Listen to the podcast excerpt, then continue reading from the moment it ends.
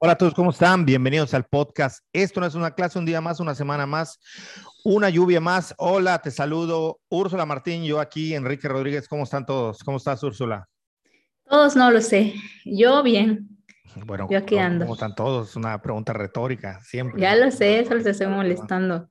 Este, bien aquí, la verdad es que, ay, ay, se me trabó la lengua. Ha sido un día extraño hoy, o sea, para mí ha sido raro, ¿no? Lo de mi árbol que se cayó, este, lo de la computadora que ya me tiene hasta el copete y pues nada, pero en general bien, al menos con todo esto que ha pasado, estamos de clima fresco.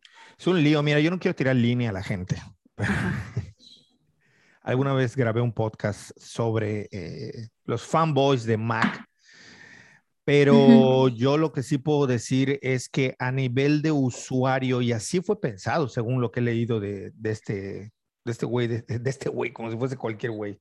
No, tu amigo de la infancia. Steve Jobs, que él siempre pensó en la, diríamos en términos de gamer, jugabilidad, él pensaba en la usabilidad. No, no, no existe ese término, pero lo estoy Inventando metiendo ahí con, con, calzado, con calzador, perdón.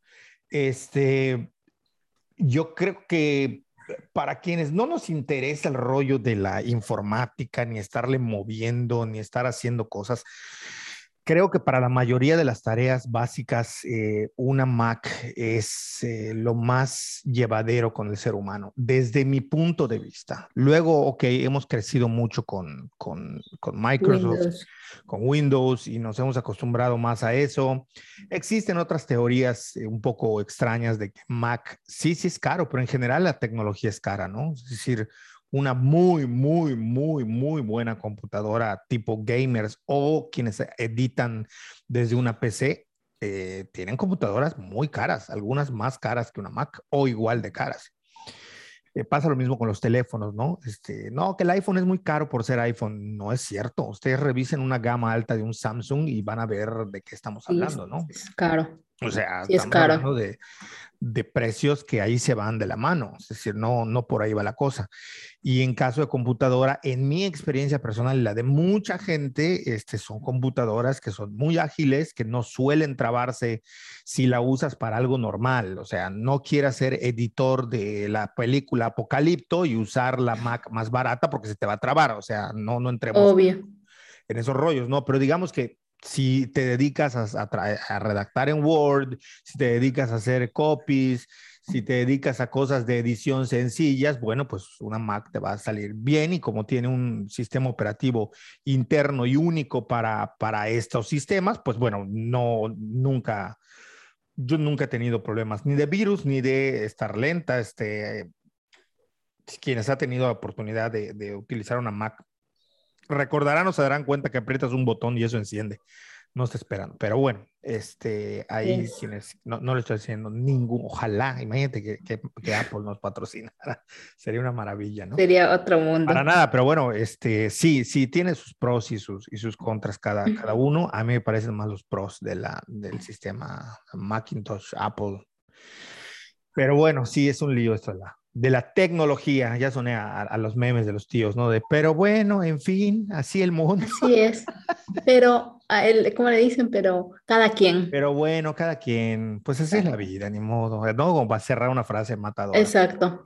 Eh, pues nada, estabas tú en Campeche, ¿no? Y no te, no te dio el, el, ciclón, no lo viste, no te, no te llegó como, como acá. Digo, tampoco fue este, tan fuerte como Isidoro y todos los demás. no, aquí, aquí, tampoco. O sea, en Mérida sí tuvo más impacto, pero no fue como en, Quintana, en Quintana Roo, sí Tulum y Cozumel, aunque fue categoría 1, sí les dio. no, llegó a categoría 2, llegó a categoría 2. Siempre donde es este, costa, aunque te entre una tormenta tropical, se va a ver mucho más devastado. Claro. Siempre, siempre.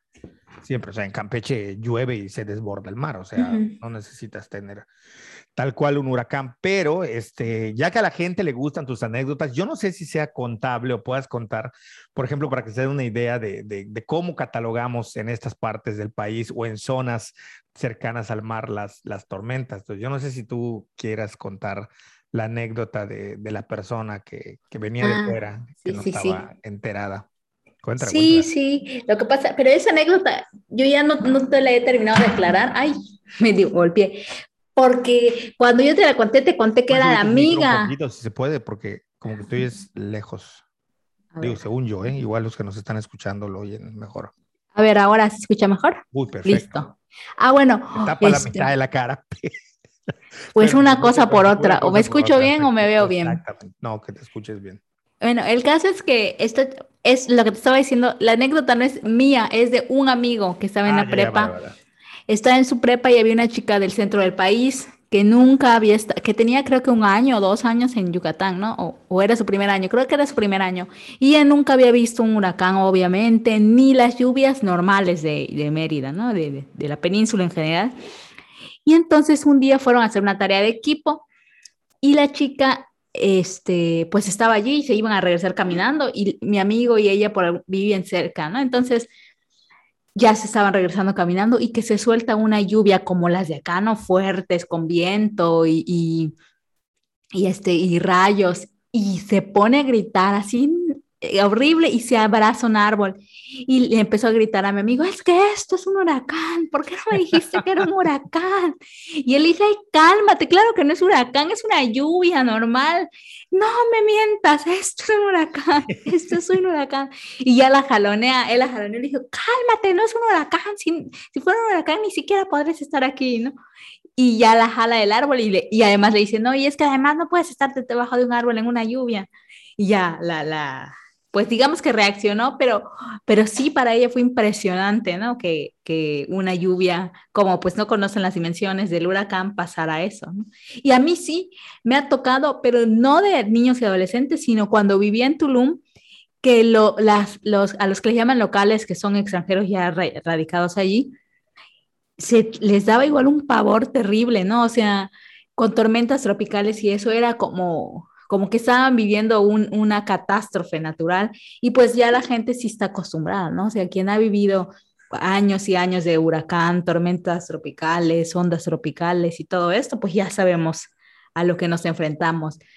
Pero sí, sí, o sea, sí es impresionante cómo lo toman, ¿no? Y, justamente yo estoy en, bueno, en varios grupos de Playa del Carmen y todas las mujeres, es, hay, especialmente estoy en grupos de mujeres, ¿no? Y todas las mujeres ponían, Dios mío, díganme que esto ¿Cómo me pueden decir que esto es huracán categoría 1 si se siente como que se va a acabar el mundo? Cosas así ponían, ¿no? Por favor, díganme qué puedo hacer para calmarme. O sea, sí, te, y te puedo leer, ¿no? Así filas y filas y la gente, cálmense. Y, y, mucha gente que ya lleva tiempo viviendo, también eso me da risa, que no son de Playa del Carmen, pero llevan mucho tiempo viviendo allí, ya sea extranjeros o nacionales, les ponen, ay, relajadas, nosotros ya vivimos en Wilma. O sea, como que hasta ese orgullo, ¿no? De, ay, nosotros ya sabemos que es, esto no es nada. Y así, ¿no? Y las otras, ay, no digan eso, que no sé qué. Entonces se armó toda una polémica por cómo vivían el huracán estas mujeres de Playa del Carmen. Y pues un poco así, ¿no? O sea, creo que es, vivir un huracán por primera vez, cuando no creciste con ellos, sí puede ser una experiencia aterradora, ¿no? Completamente. Sí, sí, sí.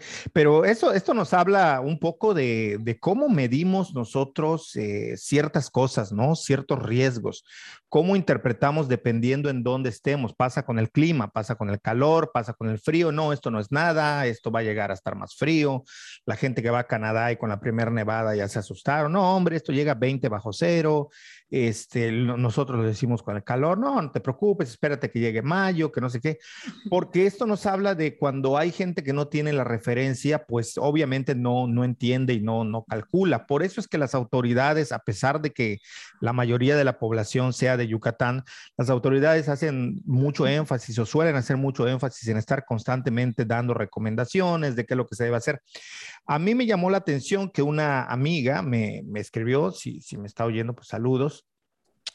Me escribió y me dijo que, mm, eh, que, nada, que, que, le había, ella hace poco, bueno, no, me acuerdo cuánto tiempo tiene, pero llegó a Campeche, su familia, bueno, sus papás llegaron a Campeche a vivir, los va a ver con frecuencia, no sé si ella esté viviendo allá, pero ella me decía que ella es de Veracruz. Eh, entonces ella me decía que le impresionó, le impresionó mucho ver la forma en la que el gobierno, pero sobre todo en el que la sociedad civil está tan acostumbrada y organizada a este tipo de cosas, ¿no? Este, dijo, se van como hormiguitas moviendo, ya saben lo que tienen que hacer, pegan cintas, este, dejan ventanas abiertas, compran latería, o sea, como que empiezan a hacer cosas que ya saben y pues esto nos los ha dejado la experiencia hasta antes de, de, de todos. Bueno, a mí el primer huracán que a mí me tocó fue Gilberto. 84, creo, algo así, o 86, no, no sé, la verdad, mediados 88, el Gilberto fue el 88. Eh, y antes de, antes de Gilberto, hacía muchísimos años que no pasaba un huracán, pero muchísimos años, no sé cuántos ya los historiadores del clima nos lo dirán, pero, ah, pero Yucatán en sí tenía mucho tiempo sin tener registro o recuerdo de un huracán. Mi papá los pasó de niño, pero los había olvidado. yo me acuerdo que cuando Gilberto, mi papá decía, esto, así va a ser el huracán, siempre nos toca la colita. Cuando empezó a entrar, Gilberto, eh, quienes lo recuerden, fue brutal, era el, el es el categoría más devastador que ha habido. De, de hecho, los expertos dijeron, le ponemos categoría 5 pero si hubiese categoría 6 o 7, se la pondríamos. O sea, hay fotografías, pueden googlearlo. Eh, hay fotografías donde el huracán completamente cubre toda la península, o sea, el ojo del huracán quedaba en el centro de la península y el radio del huracán abarcaba toda la península. Entonces, eh, cuando empezó a entrar el huracán, eh, mi papá decía, no, esto así va a estar, van a ser lluviecitas, va a estar nublado y va a estar lloviendo. Cuando se suelta aquello, mi papá ya estaba en la esquina haciendo una oración, en la esquina de la casa haciendo una oración, o sea, ya, ya estaba muerto de, miedo, ¿no? De hecho, yo ayer subí una foto a Instagram donde él estaba observando el, el, huracán y le puse un pie de foto que dice, mi padre ha presenciado el doble de huracanes que yo y nunca cree que entrarán hasta que entran y se agobia y hace oraciones mientras observa desde la ventana. Este, esto es algo en él, ¿no? O sea, él, él cuando ya ve que está entrando, ya ve, ya ve el riesgo, ¿no? Hasta que no llega, no, no, no lo cree. Sin embargo, pues hay mucha gente que no ven el riesgo. A mí, por años en mi trabajo, como ya lo he dicho en este podcast, trabajo, trabajo con mucha gente que viene de otras partes del país. Eh, cuando venía la, la, la, la onda de huracanes, en muchos casos, después de Isidoro, que creo que fue el último que nos pegó duro, habíamos estado o tormentas tropicales o muy cerca, incluso habíamos estado en alerta amarilla y se desviaban y pasaban por otro lado y se burlaban mucho de mí, me decían, no es cierto ese tu cuento de los huracanes, eso no va a entrar, les decía, pero es que no lo digo yo, lo dicen los meteorólogos, o sea, yo estoy diciendo y repitiendo las notas. Esa es otra cosa, la gente que no vive en zona de huracán no está acostumbrada, bueno, los que vienen de fuera, y perdón, pero esto así es, no me vaya a salir, ay, xenófobo, no, no, no, no. Los que vienen de fuera les vale tres pitos la prensa local. Seguirán leyendo su jornada, su heraldo de, de, no sé qué lugar del norte, seguirán leyendo eso, pero tarda mucho tiempo para que la gente empiece a preocuparse por la política local, por lo que ocurre localmente, no leen notas locales y supongo yo que en otras partes del país que no sean el centro del país ocurrirá. Es decir, los del norte, los, lo mismo que estoy diciendo dirán, muy probablemente, pero la gente que viene de fuera nunca toma ni pela ni les da risa y en el fondo se burlan de los medios de comunicación, en fin, de todo. Entonces no leen la prensa local, o sea, tardan mucho para leer la prensa local. Y entonces no les importa, entonces creen que lo que yo estoy diciendo me lo estoy sacando de la manga y siempre se habían burlado y siempre se habían burlado. Digo, por supuesto que nunca cobraré venganza ni de broma sobre cosas que, que pueden haber dejado sin pertenencias. Bueno, a ti te botó tu árbol de Chico Zapote.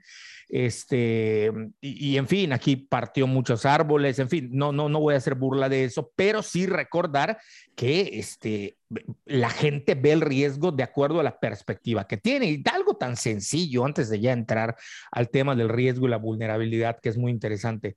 Eh, tú me decías, digo, tú estás muy pendiente de esos datos, que mm, eh, eh, en Yucatán no llueve durante, puede no llover durante mucho tiempo, a diferencia de otros lugares, por ejemplo, Chiapas constantemente está lloviendo y hay gente que viene y me dice, no es que en Yucatán no llueve tanto, es más bien seco, húmedo, pero no llueve.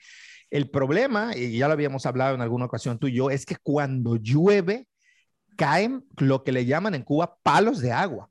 O sea, es que son unos aguacerazos. O sea, te llueve tres días, pero tres días no para de llover. No contamos el 2020 porque el 2020 nos llovió seis meses seguidos sin parar. Pero fuera de eso, en Yucatán es verdad que las lluvias o la temporada de lluvias no es que te estén masacrando por meses, pero cuando llueve, esto ha cambiado por el cambio climático. Sí, antes llovía más que ahora, sí, ya me lo sé. El tema es que ahora cuando llueve, cae tres días, pero no para de llover y caen unos aguaceros que parecen interminables. Parecía ser que alguien está aventando tinacos rotoplas sobre tu casa llenos de agua. Eh, y esto, y esto es, es, es, complicado, ¿no? Para alguien que no está acostumbrado a este tipo de aguas. Bueno, este, aquí estuvo con nosotros este, nuestro buen amigo César, que él, es decir, estuvo en dos podcasts, eh, por cierto, queda pendiente otra invitación a ver si quiere platicar de algún tema. Eh, él decía cuando estaba lloviendo el año pasado, ¿esto es normal? O sea, yo sabía que llovía, pero esto es normal. Y bueno, así a este grado no, no es normal. Que esté lloviendo cinco o seis meses sin parar, no, por supuesto que no es normal provocó los daños que causó, pero en fin, a lo que voy es que dependiendo de cómo midas las cosas, puse el ejemplo de tu amiga, puse el ejemplo de mi papá, a mí me tocó, por ejemplo, en una ocasión que en trabajo de campo estaba yo con mi primer trabajo de campo en la facultad, estaba yo con unos amigos y cayó un aguacero y estábamos haciendo una entrevista a unas personas en grupo y empezó a llover, pero empezó a llover muy duro. La casa donde nos estábamos quedando no estaba muy lejos del lugar donde estábamos haciendo la entrevista, pero sí eran unas cuatro o cinco calles que había que avanzar y pues era un poblado, era un área rural y estaba cayendo un torrencial aguacero y decidimos correr. Entonces les dije, vamos a correr, pues nos vamos a mojar, pero bueno, tenemos que llegar, o sea, lleguemos lo más pronto posible. Ellos eran de fuera todos, no entendieron por qué dije vamos a correr, si de todas maneras nos íbamos a mojar. Y después ocurrió algo que tampoco entendieron y después me tuve que desquitar con ellos con mucha molestia. Porque empezamos a correr y cuando empiezan a caer los rayos, la ocurrencia de ellos fue todos irse, o sea, imagínense un aguacero donde no escuchas del ruido que hace el agua lo que te dice la persona. Y yo lo que veo es que volteo a ver y todos se meten debajo del árbol más grande que encontraron y más solitario en todo el monte. Y entonces yo voy desesperado y les empiezo a decir que nos vayamos y ellos, no, aquí no nos mojamos tanto, vámonos, idiotas. Y yo gritaba, nos vamos a morir, porque no les podía explicar por qué. Nos vamos. Y ellos más se reían, ja, ja, ja, nos vamos a morir, nos vamos a morir, les decía, nos vamos a morir. Y en una de esas cae un rayo muy cerca y entonces ahí dije, yo me voy corriendo y estos me siguieron como acto reflejo y se fueron atrás de mí. Cuando llegamos a la casa, ahí empezó la regaño cagotiza de mi parte porque les dije, les dije que corramos, no porque no nos vayamos a mojar, para avanzar más rápido y evitar cualquier peligro de rayo y que me siguieran para que yo tratase de ir, no sé, donde no había cables, por debajo de alguna estructura, y ustedes se fueron abajo de un árbol que es el peor lugar para esconderse y ya estando en el árbol, como ustedes no me escuchaban, no les podía yo explicar por qué eso era muy peligroso. Entonces, este tipo de conocimientos que tenemos de acuerdo al lugar donde nacimos, de acuerdo a la temperatura, al clima, a la lluvia y demás, que otros no tienen, así como mucha gente, la primera primera vez que yo estuve en un lugar donde nevó y donde luego hubo hielo, yo me estuve cayendo y rompiendo la madre todo el rato, me resbalaba y me golpeaba, porque yo no sabía que se congelaba y se formaba hielo y que patinabas, y no sabía que había que usar zapatos especiales, no sabía que había, o sea, muchas cosas no sabía. Como quien va a un lugar muy caluroso, eh, por ejemplo, me tocó ir a otro lugar, hablo de lugares secos en el norte del país, y yo pensé que podría aguantar eh, caminando hasta un lugar, a un monte, y no, te puede dar un golpe de calor, te puede, en fin, muchas cosas que no sabemos. Y este tipo de anécdotas nos, nos recuerdan que, este, que, que, que hay una serie de conocimientos, pero sobre todo que debemos entender cuál es la visión que tiene la gente y que construye sobre el riesgo. Mi papá me dijo, nosotros en nuestra casita de paja nos pasaron muchos eh, huracanes y nunca lo tumbó. Qué cosa tan maravillosa decía, qué, qué cosa de la, vida, de la suerte, de Dios. Bueno, él cree en Dios, cree mucho en Dios. Y decía esto, que eso está mal, ¿eh? no es creer mucho en Dios, o crees o no crees, no hay absoluto, o sea, no, no hay como, es, es un absoluto, es el absoluto del absoluto. Mi papá cree en Dios, punto.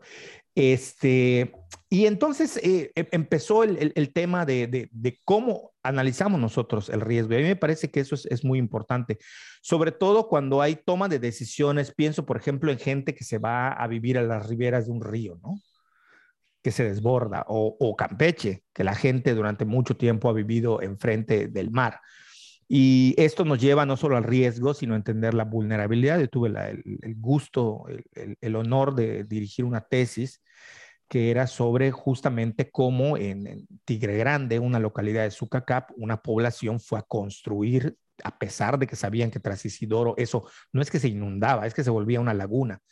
Volvieron a construir ahí a pesar de que las autoridades les decían que no. Y esto tiene que ver con cómo la sociedad, la gente, percibe los riesgos, se vuelve vulnerable o no entiende o ven de otra manera la vulnerabilidad, pero sobre todo que hay una decisión racional cuando tú sopesas y estás en una situación ya de crisis y de vulnerabilidad, en este caso económica, porque no tienes un hogar, porque no tienes dónde estar, decidir a veces correr esos riesgos para el momento inmediato resulta una mejor respuesta que otra. Entonces, no sé, no sé cómo lo ves.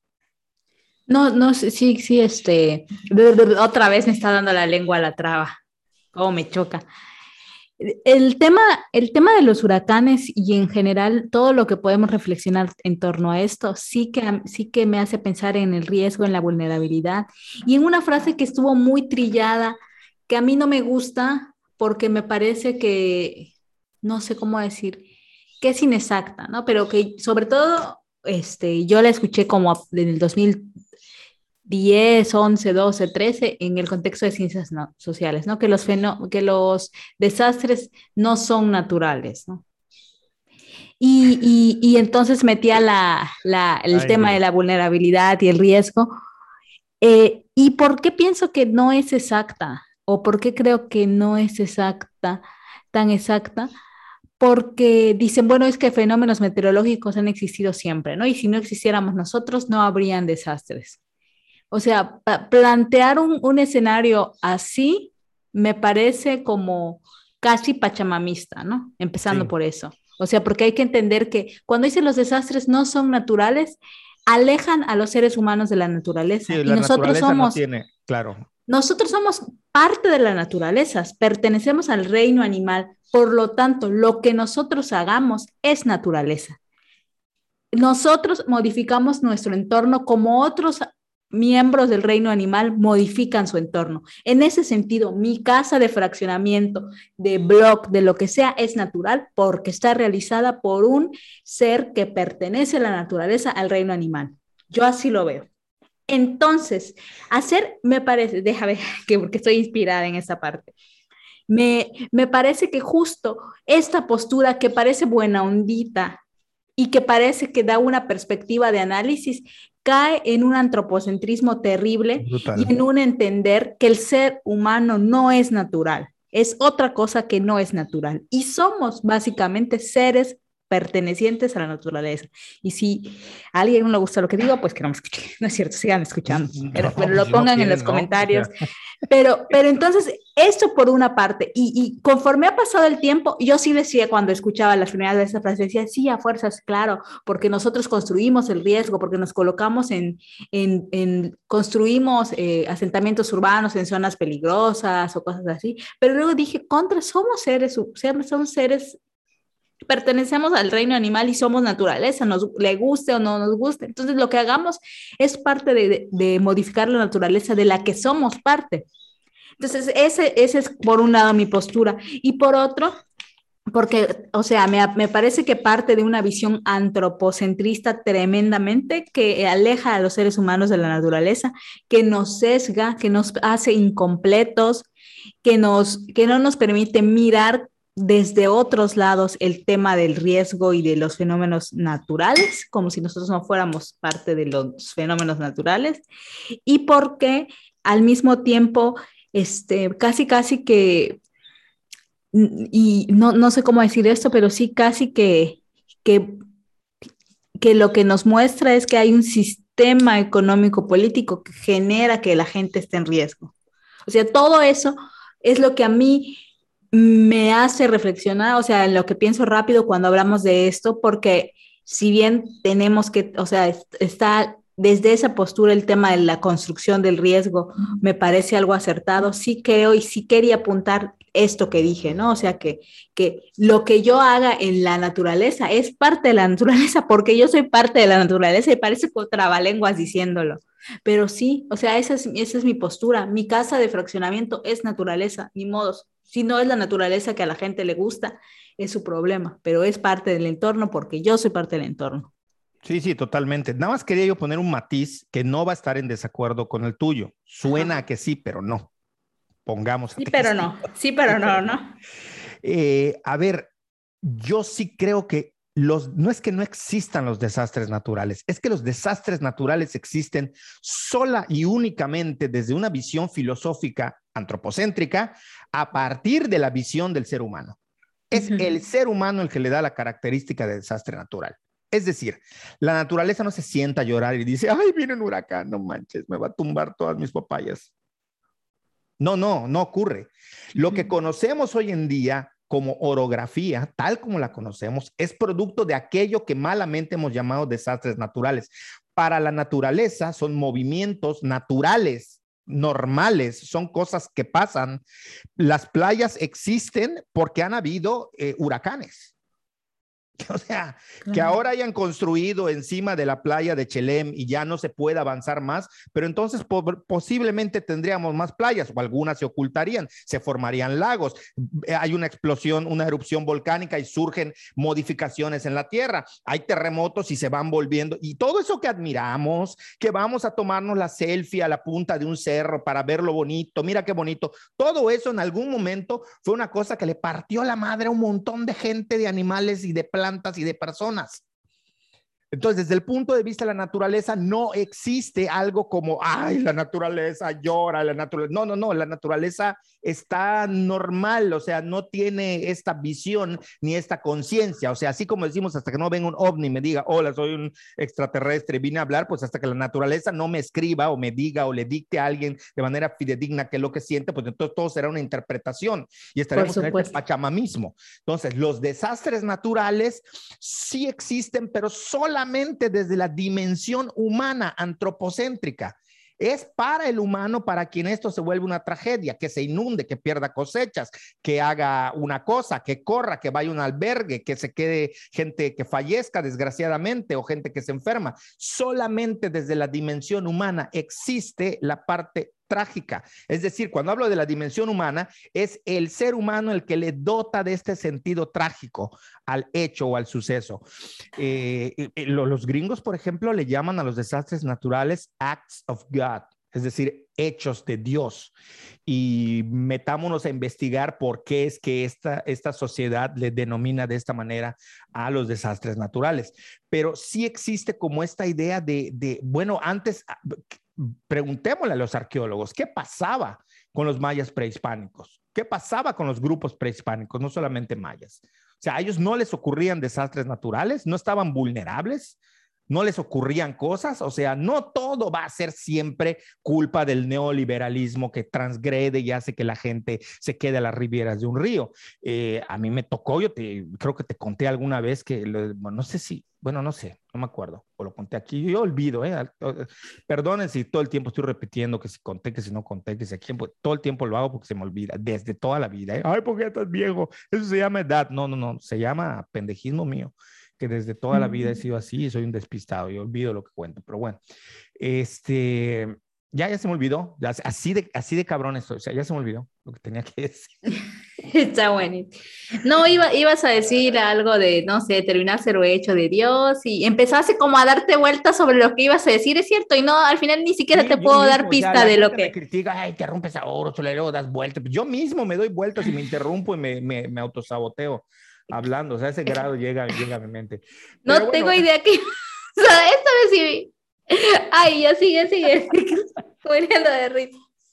sigue, sigue. Este, sí, o sea, el, ah, no, sí, que a mí me tocó ir a la peor osadía que he hecho en mi vida en, en trabajo de campo, la única y la peor Bueno, una vez siguiendo yo a un compañero que estaba loco, luego descubría que estaba loco y que justo con él no, no tenía que haber ido a esa expedición. Eh, me interesaba mucho, como todos saben, me gusta mucho el tema de la religión y bueno, iba a ser una peregrinación que la gente de, de Michoacán hace cerca de San Juan, de San Juan Nuevo, donde está la erupción del volcán Paricutín. La iglesia, como todos saben, quedó sepultada por la lava, ahí hay un santo y creo que hay una parte que no se tocó, no, recuerdo bien las minucias, pero bueno, fuimos a hacer trabajo de campo por nuestra cuenta. Y bueno, no voy a contar todas las peripecias que pasamos, pero pasamos, entre otras cosas, frío. No sabíamos que en la noche enfriaba tanto y nos fuimos con una playerita y estábamos revolcados ahí del frío, literalmente. Eh, si no fuese por la gracia de la gente que nos regaló una fogata, comida y nos dieron con qué taparnos, pues íbamos a morir de hipotermia ahí. Bajó muchísimo la temperatura y al día siguiente nosotros seguimos. Eh, todo esto que estoy contando, todo, desde el trayecto, la historia, recordar el pueblo que quedó sepultado por el volcán y luego volver a repetirlo, es una narrativa como en bucle contándonos de los riesgos y la vulnerabilidad, pero cómo desde la sociedad se siguen replicando las construcciones alrededor del riesgo y de la vulnerabilidad siempre que hay un motivo mayor, sea este de orden económico, estructural, social, político o religioso en este caso. Constantemente, todo fue un pinche riesgo. toda la trayectoria fue un riesgo y todo lo que estábamos haciendo en un riesgo y estar ahí era un riesgo, como lo fue para la gente que quedó sepultada. Es como si estuviese un lugar donde, bueno, ocurre ahora donde se hundió el Titanic, ahora hacen excursiones para ir y bajar y ver el Titanic. Es decir, donde hubo un riesgo y se comprobó que hubo una tragedia, volvamos a revivir otra vez esta tragedia, esta narrativa de cómo me cuento el no creerme el riesgo. Claro, si viviésemos nosotros todo el tiempo conscientes de cada cosa que implica un riesgo, no saldríamos ni a la esquina de nuestra casa. No, no, no. esto es llevarlo al extremo. Pero lo que sí es necesario apuntar, como tú bien decías, y espero poder recolectar bien esa idea, que la gente al final de cuentas no es nada más. Ahorita voy a hacer, después voy a hacer si no me voy a enredar. Eh, no es nada más la cuestión política, la marginación, el neoliberalismo. Es, sí, sí lo es. No, no, no, no se está enclavando en otro. Sí, sí lo es. Pero también existe esta otra parte de cómo socialmente construimos la idea del riesgo. Y para la gente se tiene esta idea de que a mí eso nunca me va a pasar. Cuando se habla, por ejemplo, de países donde existe la pena de muerte, uno dice, bueno, pero eso no ha ayudado a disminuir eh, los delitos. Claro, porque el que mata, el que roba no no cree que no va a matar y cuando mata cree que no va a entrar a la cárcel y cuando entra a la cárcel cree que a él no lo van a matar. Por eso es que la gente vive en el riesgo, porque nadie vive creyendo que nos va a pasar, que tú vas a ser la persona a la que te va a pasar. Y me parece que esto es muy importante. Aquí va el paréntesis que quería hacer.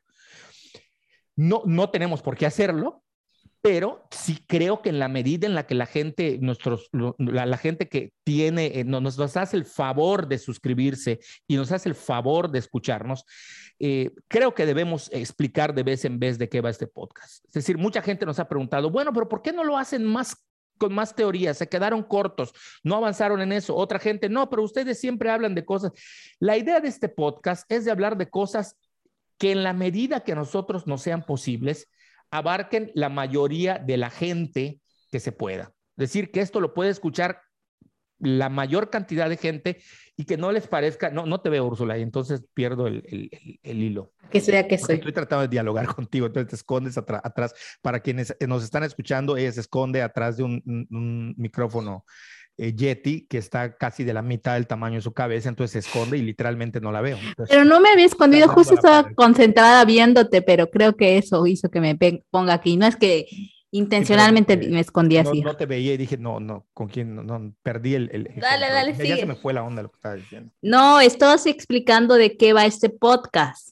De eso estabas diciendo. A ver, un poco la intención es que los temas que tratemos, por eso se llama esto no es una clase, por eso empezó así, porque yo no quiero venir aquí a hablar de cosas citando a 20 mil sociólogos en un lenguaje en el que nadie entienda. O sea, yo quiero, yo quiero que esto lo pueda escuchar mi tía, lo pueda escuchar mi mamá, lo pueda escuchar el vecino, pero también que lo pueda escuchar algún colega y que puedan decir, oye, es una charla. Es como cuando vas a un bar o vas a un restaurante y te pones a platicar con alguien. Bueno, de repente se te va la pinza y profundizas un poquito más y la persona te dice, oye, pero ¿qué quieres decir con eso? Y vuelves para atrás y explicas.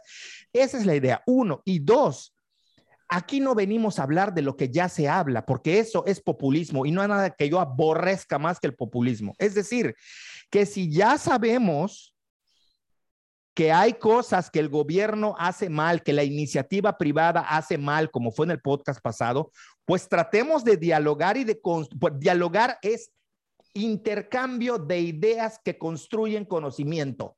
Eso es dialogar estar habloteando de lo mismo todo el tiempo y estando de acuerdo con todo, a mí de qué me sirve venir este podcast a, podcast a decir, ay, sí, es que las empresas están arrasando con toda la naturaleza, es que las empresas y el mecanismo neoliberal están destruyendo a las sociedades, ya lo sabemos, no lo estoy negando, estoy de acuerdo, pero no se construye diálogo. Tampoco es que estemos jugando al abogado del diablo. Aquí lo que sí tratamos es de hablar siempre que tengamos datos. Ustedes vayan y revisen cómo hubo una tala de caso Harinas. Está en las notas de los periódicos en Google, en la Riviera Maya, en Cancún. No lo, lo estamos inventando. O sea, todo lo que ha hecho Grupo Xcaret, ahí está. O sea, es tratar de construir un diálogo. No es que estemos apoyando, lo digo por el podcast pasado, no es que estemos apoyando a un, a, un lado o a otro, sino que estamos tratando de ver los entresijos. Entonces, allí donde todo está hablando, tratamos de ver de qué manera se puede matizar. Y en este caso, si nos quedamos así, pues entonces hablemos en un podcast que dure 10 minutos nada más, donde no aportemos nada, diciendo, ay, los desastres naturales joden y joden porque entonces la política y los gobiernos marginan gente y los mandan, que sí, ya lo sabemos, pero aún así se sigue muriendo gente en países de primer mundo. O sea, en Italia se ha desbordado 300 veces los canales que tienen, como en Holanda, como la nieve ha sepultado lugares que no pensaban que iba a pasar, precisamente porque desde la dimensión humana se le da este desastre natural. Entonces, un poquito por ahí va la cosa. No estoy molesto. Estoy hablando de manera enfática, de manera vehemente. Este, y, eso es lo que ocurre, ¿no? No, yo no, no, digo por ti, tú ya me conoces, lo digo por la gente que nos pueda estar escuchando. Entonces, por eso es que nos ponemos en esta, en esta postura, ¿no? Porque, porque tratamos de que, de que sea de esa manera, o sea, si, no, entonces, ¿a qué nos sentamos? A, decir que sí. Ay, qué calamidad. No vamos a parecer a, las, señoras que, o señores que se sientan en la puerta de su casa. Ay, viste, ay, qué feo estuvo el huracán. Ay, sí, tumbó mi mate mango. Ay, la mía de, de Guaya la tumbó, la partió a la mitad. Ay, sí, sí, qué malo es el huracán. Ay, sí, sí, sí. Hay esa gente pobre que está ahí, el gobierno no hace nada, que les den su casa. Eso se va a volver el podcast. Eso se va a volver. Entonces, tratamos de verlo, porque además son cosas que son reales. Cómo construimos y entendemos el riesgo, creo que lo hemos estado tratando de desglosar desde que empezamos este podcast, así como tú luchas por aguantar el riesgo de no bostezar desde hace rato, estás ahí aguantando, aguantando el bostezo. Bueno, ese es un riesgo, a lo mejor te ahogas o no sé, ojalá que no, que no te vaya a pasar. Aquí. Y es que desde hace rato quiero bostezar, pero no quiero que creas que es por aburrimiento, sino porque te me dio una gana. Deja a mí, la gente que te vea bostezar, yo. Dije, no, no, lo voy a aguantar. Porque eso pasa cuando te entran las ganas de bostezo, está ahí y no se sale, no se sale. Pero mira, yo con el tema del riesgo también tengo una, ahí sí que una anécdota, porque a mí, desde mi miedo, yo, yo le tengo miedo al fuego, ¿no? Y, y no lo he dicho aquí en el podcast, creo que de las pocas cosas que he dicho, una de ellas es que yo le tengo miedo al fuego. Tenía un, prácticamente una fobia al fuego que con la adultez he ido mejorando, pero yo, por ejemplo, no, prendí mi primer cerillo como a los veintitantos años. Jamás que prendiera un encendedor. Le tenía pavor al fuego y con ese pavor yo fui descubriendo que lo que para muchos, sobre todo en, en Yucatán y en el Estado de México, con el fuego y la pirotecnia es algo Brutal. inofensivo, para la mayoría de la gente de otros lados del país, de otros países, es de terror, ¿no? El, lo que, lo que pero es... Yo no, pero yo no diría, perdón, yo no diría inofensivo, yo diría que la gente que vive, y lo digo porque tuve también el gusto y el honor de darle clase a una chica que es de es Tultepec, el, el, Ajá, creo que sí eh, donde más pirotecnia se hace. Ella tenía un dicho que puso una vez en su, en su ensayo, que era en Tultepec, no todos eh, somos coheteros, pero sí todos sabemos hacer cohetes voladores en Yucatán. Y yo sí creo que ahí hay una visión del riesgo sobre lo que se hace, como cualquier otro, como el que se avienta desde un parapente. Yo creo que sí hay una visión social eh, muy, muy diferente. Tiene, es, es otro parámetro. Sí, sí. Entonces yo, yo en eso pienso, ¿no? Por ejemplo, y aquí se ve, pues Jalacho, que es, es la meca del, del, de la pirotecnia de la península. Y por otro lado, como en las fiestas patronales el fuego y la, la pólvora y la pirotecnia corren de una manera que niños chiquititos están, están corriendo ah, de, delante del torito para que no los queme, la cantidad de pólvora que se juega en diciembre, en las navidades en, Yucatán, es, es, es, alta, ¿no? O sea, y todo el tiempo vemos, pero todo el tiempo vemos accidentes, pues ahí en Tultepe, ¿cuántas veces no se ha quemado ese mercado? Y, y lo mismo. Casi, cada año, ¿no? Creo que casi cada año. Y, lo siguen haciendo.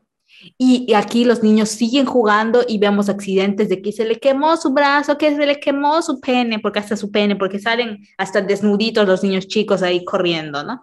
Sí. Entonces, y por ejemplo, eso sí yo lo he logrado ver porque como yo parto de una de un miedo, no sé si irracional al fuego y a la pirotecnia, pero sí un miedo muy grande, sí yo me di cuenta que y yo yo pensaba de niña, es que cómo no se pueden dar eh, cuenta que es peligroso. O sea, yo de plano no podía. el miedo, toda emoción es irracional, ¿eh? O sea, el miedo es irracional. Claro, pero, pero, o sea, cuando digo irracional, lo digo como volverlo una fobia, ¿no? pero... Yo lo digo para que la gente no diga, ah, pero entonces es una fobia. No, o sea, el impulso a sentir miedo, a sentir eh, temor, a sentir amor. Sí, no sé lo que pasa por acá. Son, son impulsos irracionales, o sea, no es como que tú medites, ¿no?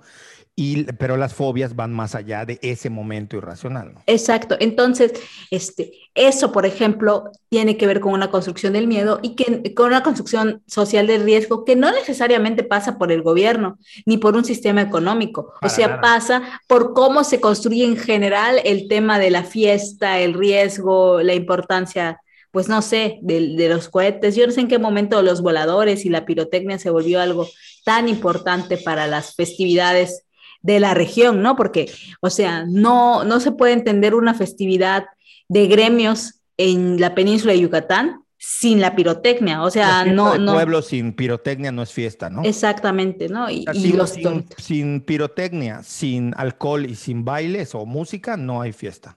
Exactamente, entonces, sí, ¿cómo, cómo se construye eso? Yo digo, y no necesariamente tiene una, un, un matiz político o económico y cuando digo económico, entiendo que sí económico a micro nivel pero no es social. absoluto, que es lo que estamos tratando de decir. O sea, no depende de un sistema económico. Desgraciadamente, las desgracias, valga la repetición, no van a dejar de, de ocurrir, aun cuando en un sentido hipotético que deseemos todos, la política acabe con las zonas de marginación y de riesgo o, las, o los marginados en riesgo. No, eso no va a acabar con el riesgo ni va a acabar con los desastres, desgraciadamente es lo que estamos tratando de decir. Sí, y otra cosa también que, que ahora que estuve platicando con una amiga y pensé también en César, como que César siempre está presente en ese podcast, aunque no participe. César, sabes que te queremos y que siempre estás presente aquí, aunque no estés. Tú lo sabes. Exactamente. Porque recuerdo sus anécdotas y recuerdo anécdotas de otras personas del centro de México, ¿no? Y cómo, cómo perciben este, la fauna como de riesgo a veces, ¿no? O sea, el, hecho de que, que, siempre estemos, que hay culebras, que los iguanos, que un montonal de insectos. Entonces, ¿cómo eso?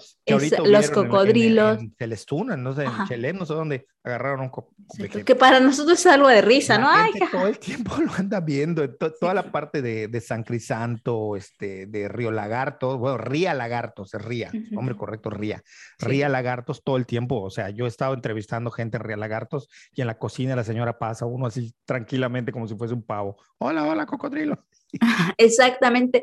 Entonces también eso, ¿no? Como construir, es, también tiene que ver con una construcción sociocultural del riesgo. Para nosotros no es un riesgo que entre una iguana, solo te cae mal y la quieres sacar, ¿no? O, o, que entre una culebra y ya sabes lo que hay que hacer que entre una culebra. Sí, dormir con ratones. Exacto. Anoche dormí con un rat, pinche ratón.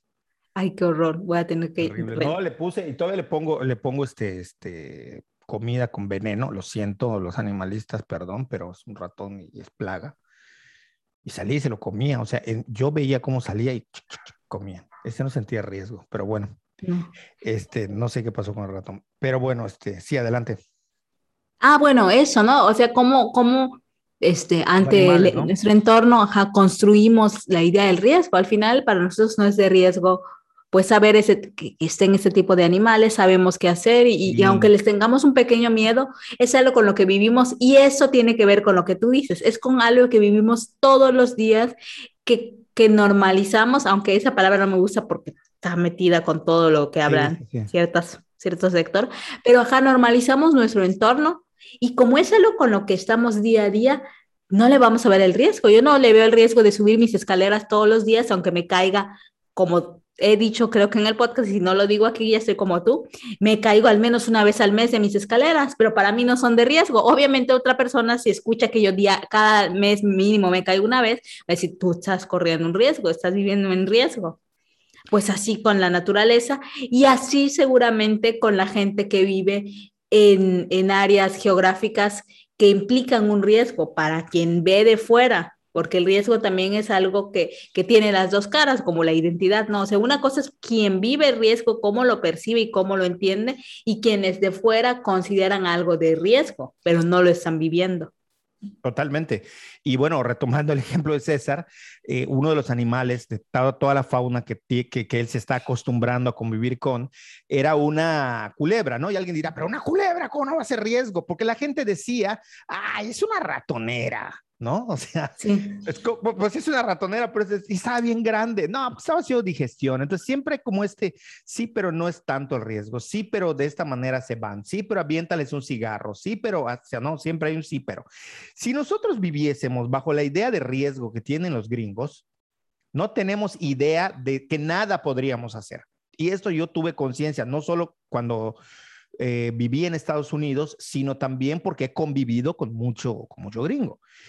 Y la, última que yo recuerdo, y yo siempre, por ser yucateco, yo no sé qué tanta gente o esto que tanto haya cambiado a través del tiempo, pero yo nunca he necesitado de boiler hasta últimas épocas en las que empecé a ver que mis papás ya compraban un calentador porque pues por ser mayores les afectaba mucho el tema de, para no enfermarse, ¿no? Pero bueno, eh, pero toda mi vida crecí y viví sin boiler.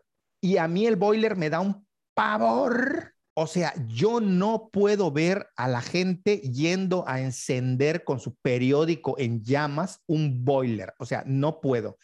Y cuando empecé a ver en la Ciudad de México o en Michoacán o en Jalisco a la gente viviendo en departamentos donde el boiler está adentro del DEPA, y, o sea, no puedo, porque además también he tenido la desgracia de saber de gente que conozco y que ha fallecido en accidentes justo así, que explota el boiler en un apartamento que estuvo cerrado y se salió el gas. Bueno, no, sé, es horrible. El meme este del señor, dicen, no me acuerdo qué decía el meme, pero mostraba a un señor vendiendo gas de estos de la gasera, rodeado de gas y fumando. Y este amigo que te menciono, este, este gringo que vivía con nosotros, él decía, no entiendo qué hacen fumando al lado de los gases. ¿Qué hacen de los, fumando al lado? No entiendo qué están haciendo fumando al lado de los tanques de gas. O sea, eso es mucho peligro. No lo pueden estar haciendo. Y para nosotros no tienen ningún problema. O sea, veía a la gente, eh, no sé, hacer mil cosas, ir a exceso de velocidad. Acuérdense que hace algunas décadas no se utilizaba el cinturón de seguridad, mientras que para un gringo es imposible que pienses en no ponerte el cinturón de seguridad. El cinturón de seguridad de los que van atrás del, del carro también es impensable, en Europa también es impensable. Y sin embargo, nosotros llevamos niños de seis meses atrás, amarrados allí como se pueda, o, si no amarrados sueltos, y no importa, y el niño está brincando y está girando y, y no los amarran. Y es así como, ¿cómo puedes llevar a un niño así? Entonces, estas visiones de lo que es el riesgo y el peligro, por supuesto que son una construcción cultural y que no dependen siempre o en muchos casos no solamente dependen de la cuestión política, de la cuestión estructural, de la cuestión eh, opresiva, o sea, no siempre dependen de eso. Hay una visión del el riesgo, tanto en actividades únicas como en actividades colectivas, ¿no?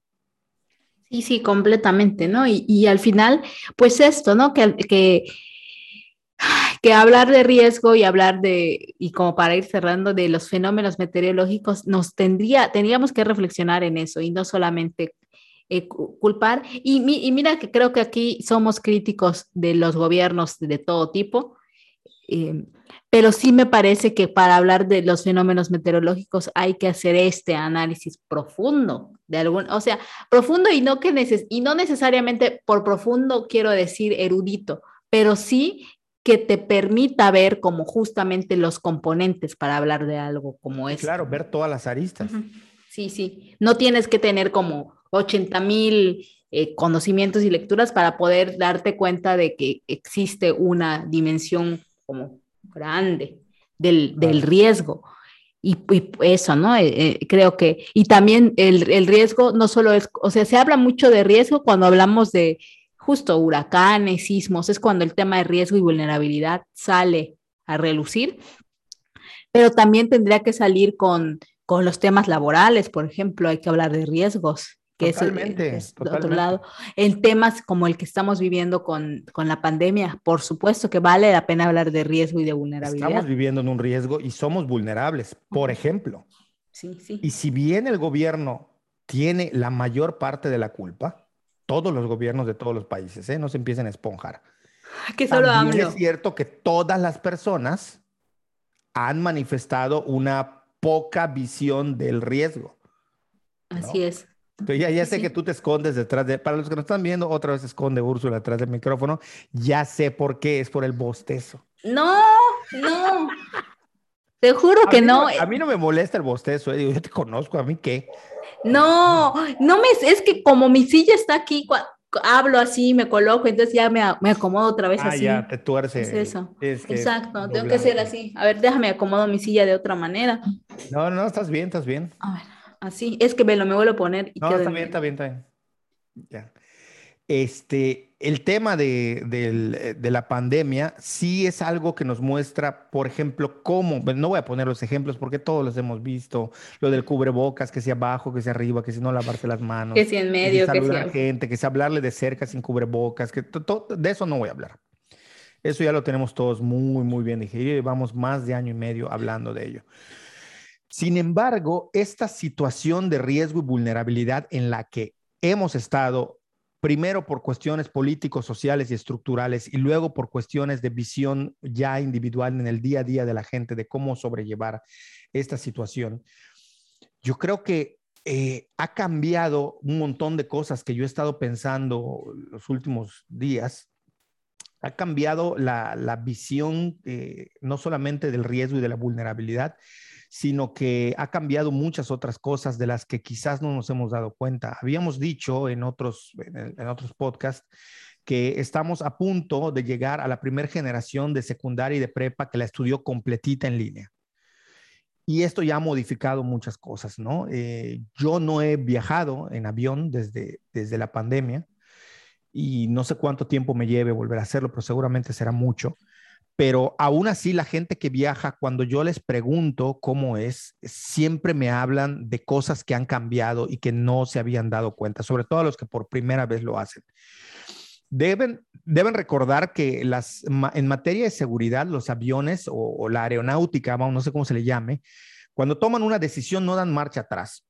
¿Por qué nos empezamos a quitar los zapatos quienes teníamos que viajar en avión y los cinturones y no llevar botellas con más de 50 mililitros? Estos cambios, ¿por qué ocurrieron? Ocurrieron por los atentados del 11 de septiembre en Estados Unidos. ocurrieron por eso. Y eso ya pasó y eso ya dejó de ocurrir y esto no se cambió, se quedó. Así que juren que el cubreboca se va a utilizar por siempre en los aviones, aunque mañana exista una vacuna que erradique todas las posibles enfermedades. Aún así, se va a seguir haciendo. hay muchas cosas que no cambian y que nosotros no nos estamos dando cuenta. Y una de ellas me parece que mientras más avance el tiempo, y esto lo empato con el otro podcast, pero de las cosas que no nos estamos dando cuenta, es cómo está cambiando eh, la idea del aula y del volver a clases. Escuchaba yo al, no lo quiero ofender, pero a este señor muy tonto, a este López Dóriga, eh, ¿cómo está hablando? Es que los niños sí quieren volver. ¿Dónde lo sabes? Primero que nada, díganme si hay una encuesta infantil que diga que los niños eh, se les está volviendo, o sea, sí quieren ir a clases, ¿no? Sí, que hay gente que quiere volver, sí, que hay padres que quieren volver. Creo que hay más padres que quieren mandar a sus hijos a clases que niños que quieran volver, pero sí, sé que existen niños que no tienen ni idea de qué es una escuela y que les han contado historias o que solo estudiaron dos o tres años y tienen ganas de ir al recreo, de correr y de, sí, sí, sí hay. Pero muchos otros no quieren y es de lo que no se habla. A lo que voy es que nos guste o no, esta es otra cosa, lejos de la construcción política de la nueva normalidad extraña, sí estamos viviendo construcciones sociales nuestras que no están pasando por el filtro de una narrativa y un discurso político y que están convirtiéndose en nuevas formas de adaptarnos y nuevas realidades, pero que no terminamos de darnos cuenta. Yo no veo de qué manera se puede hacer de manera natural un regreso a clases con un aula de 70 alumnos, de 60 alumnos, de 50 alumnos. No lo veo, no solamente en el futuro inmediato, tampoco lo veo en el futuro remoto y ni siquiera lo veo como algo posible ya las reuniones de trabajo, las juntas, y alguien va a decir por ahí, no, pero es que yo conozco una empresa que sí lo hace. No, estoy hablando de todo, del mundo globalmente, cómo ha cambiado. El tema de los saludos, por ejemplo. O sea, en televisión y en internet no, se nos vende una idea de que no ha cambiado. Muchos veo que cada vez más saludan de puños. Este, yo como nunca he tenido ningún interés en ver qué hace la gente más que lo, lo que está inmediatamente ahí o, desde el punto de vista antropológico, pues no me fijo. Pero yo creo que sí se han cambiado un montón de cosas y que no nos hemos dado cuenta, que no nos estamos dando cuenta. Por ejemplo, directo, no sé tú cómo lo veas, ya algunos teníamos ciertos hábitos de higiene que otros no tenían, nos veían como unos locos, desquiciados, eh, bacterifóbicos, pero ha cambiado. O sea, sí han cambiado un montón de normas, no me refiero nada más al gel, han cambiado un montón de normas y de hábitos de higiene en general de limpieza. No sé cómo tú lo veas, o sea, tú notas que ha cambiado algo, pero que no terminamos de darnos cuenta o, de todos nos estamos dando cuenta. No, no, justamente noto, o sea, dos cosas, ¿no? Noto que, que muchos de estos cambios, y voy a volver al inicio, tienen que ver con cómo empezamos entendiendo el riesgo y cómo nos sentimos en riesgo ante, pues, ante esta pandemia. ¿no? Y, y, por otro lado, por supuesto que noto que cosas que hicimos, que, que, hicimos al inicio se volvieron ya un hábito. Y el tema de cambiar hábitos es complicado, ¿no? El, el, hecho de, y hábitos que me parecen positivos y que tendríamos que haber hecho antes, ¿no? Como... Es complicado, paréntesis, porque una vez que rompes un hábito, adquieres otro, y cuando adquieres el otro, muy difícilmente vuelves para atrás. Sí, el, el, tema de lavar lo que traes a tu casa, ¿no? Eso, o sea, realmente, ¿quién lo hacía? Yo la única cosa que lavaba era mi latería, porque no recuerdo muy bien cómo está el show, exacto, entonces yo lavaba la latería antes de usarla, es la única. De resto, mis cereales, mis cosas así, no las lavaba. y, y aunque... verduras, por ejemplo. Ah, sí, no, o sea, lo que vas a comer, sí, pero por ejemplo, las cajas de cereal, este, em, que si traje detergente y lavo la bolsa, o sea, esas cosas yo no las hacía. Y que, y que lo que está interesante aquí es que ya, a mí, o sea, lógicamente a mí me parecía un poco loco, por no decir otra palabra, que te pudieras contagiar de COVID-19 agarrando una caja en el súper, ¿no? Ya se me hacía a mí como complicado porque decía, bueno, es que tiene que tiene que esa caja haberla manipulado alguien enfermo de COVID y tiene que además haberle puesto sus nanopartículas o gotículas, gotículas allí y tienen que haber suficientes gotículas para tener la cantidad de virus necesaria para que la cantidad de virus necesaria y más para que yo la agarre con mis manos y en mis manos tenga la cantidad necesaria de gotículas con suficiente virus y meterme la nariz, o sea, ya se me hacía como complicado, pero bueno, este, pues estábamos en, inicios de la pandemia y no sabíamos y la paranoia y entonces pues empezamos con ese hábito, ¿no? De lavar todo, lavar todo, lavar todo y destruirnos nuestras manos lavando todo con cloro y, y Lysol y todo lo demás, ¿no? El hábito de destruirnos nuestras manos. Exacto. Y, y, conforme ha pasado, pues justo la investigación del, del, tema del contagio y todo eso, pues sabemos, en ese momento sabemos que contagiarnos por contacto de objetos es prácticamente imposible. O sea, es una probabilidad, es más seguro que un perro te muerda la cabeza y te coma el cerebro, casi, casi que te contagies eh, por, ajá, por contacto de nuestras compras. Sin embargo, es un hábito que ya se quedó y que si bien no, para combatir el, la epidemia del COVID-19, lavar todo lo que compramos es ineficaz, sí es eficaz, por ejemplo, para cólera, para otro tipo de cosas, porque nosotros ni sabemos si en el súper se caga el ratón encima de la caja, todo lo que pasa. Entonces, me parece un hábito de higiene saludable que nos permite eh, controlar otro tipo de enfermedades más que tienen que ver más con el tema de higiene, con fecalismo al aire libre, que es un tema que a mí siempre me llama la atención porque todo el tiempo hay polvo de esos fecales en el viento. Y todo, el tiempo, nos estamos llenando de polvito de esos fecales en la piel. Entonces, igual y lavando eso, eliminas esas cosas, popo de ratas, de cucarachas. Entonces, sí, sí me parece un hábito buenísimo, que en este punto ya no tiene sentido como surgió, ¿no? O sea, sí, o sea, para el contagio de COVID no tiene tanto sentido como el tema del lavado de manos excesivo y que se puso al inicio como la única medida básicamente de, este, para erradicar la pandemia antes que el cubrebocas, pues ahora se ve que por contacto es muy complicado que te contagies, a menos que te escupa aquí el que tiene el virus y te lo untes, te lo metas, porque si no, pues está cañón.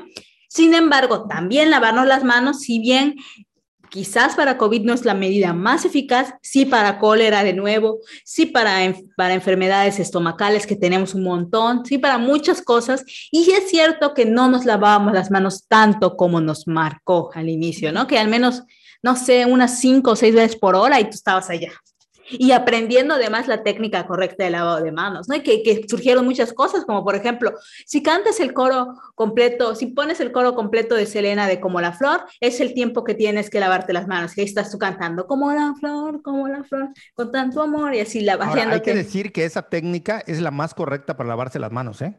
sí, por supuesto. viene de los médicos. Sí, no, no. Yo... ¿Cómo se lava un médico las manos? Yo lo sé porque mi mamá es enfermera.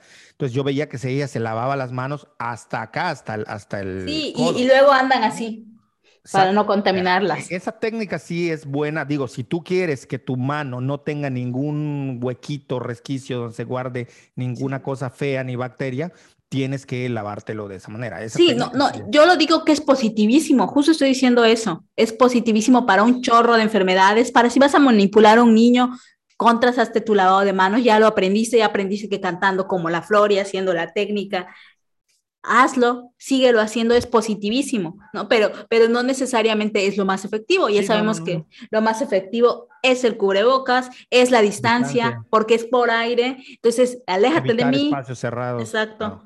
Buena ventilación, ese tipo de cosas y, y todo lo demás. Pero, sin embargo, esas son cosas que cambiaron y que se van a quedar. Yo no veo a alguien que vaya a retroceder del lavado de sus cosas, ¿no? De lavar su compra creo que va a ser después de un año estarlo haciendo y sobre todo con la manía con la que lo hacíamos, está difícil. Claro, y eso que dices del aléjate, me parece a mí que es otra de las cosas que no nos estábamos dando cuenta, pero que están ocurriendo y han cambiado. Decir no. O sea, decirle a alguien no te acerques, decirle a alguien no te puedo ver porque eh, vi que subiste algo. Que hay memes que dicen, normalicemos decirle a alguien, este, digo, igual yo odio lo de normalizar si hay alguien por ahí que me pueda decir cuál es la diferencia entre normalizar y acostumbrarse y hábito, se lo agradecería. Este, pero más allá de eso, el, tema de, decirle a la gente, pues no te puedo visitar porque estoy enfermo. Antes era impensable. La gente iba a pesar de que estuviese enfermo porque teníamos esta maldita costumbre en nuestra cultura mexicana de todo es amor, de todos nos queremos, de que aunque esté muerto voy a tu fiesta de cumpleaños y me tomo una pastilla, tómate una pastilla y ven y que no sé qué. O sea, todas estas cosas, estas exageraciones, falsas expresiones de amabilidad y de amor, exageradas expresiones de amabilidad, yo creo que ya se han modificado. O sea, cualquiera va a entender si dices, no puedo ir porque me siento mal. O sea, nadie te va a decir, dale, ven, ven, ven. O sea, no nos hemos dado cuenta, pero están cambiando nuestro día a día. Otra que es de mis favoritas porque yo la, la, aborrecí antes de la pandemia, la gente que tiene familiares sobre todo, que tienen esa costumbre de llegar a tu casa sin avisar. O sea, eso es de los 80, señores, cuando no había líneas telefónicas en los 70. O sea, es de esa época. O sea, pero hoy que tenemos medios de comunicación, avisas, oye, quiero ir a tu casa, puedo ir, oye, estoy pasando, ¿te importa si voy? No, eso de llegar y timbrar y, hola, soy yo, qué milagro. Pues no, no. Bueno, me acuerdo de todas las frases que dicen.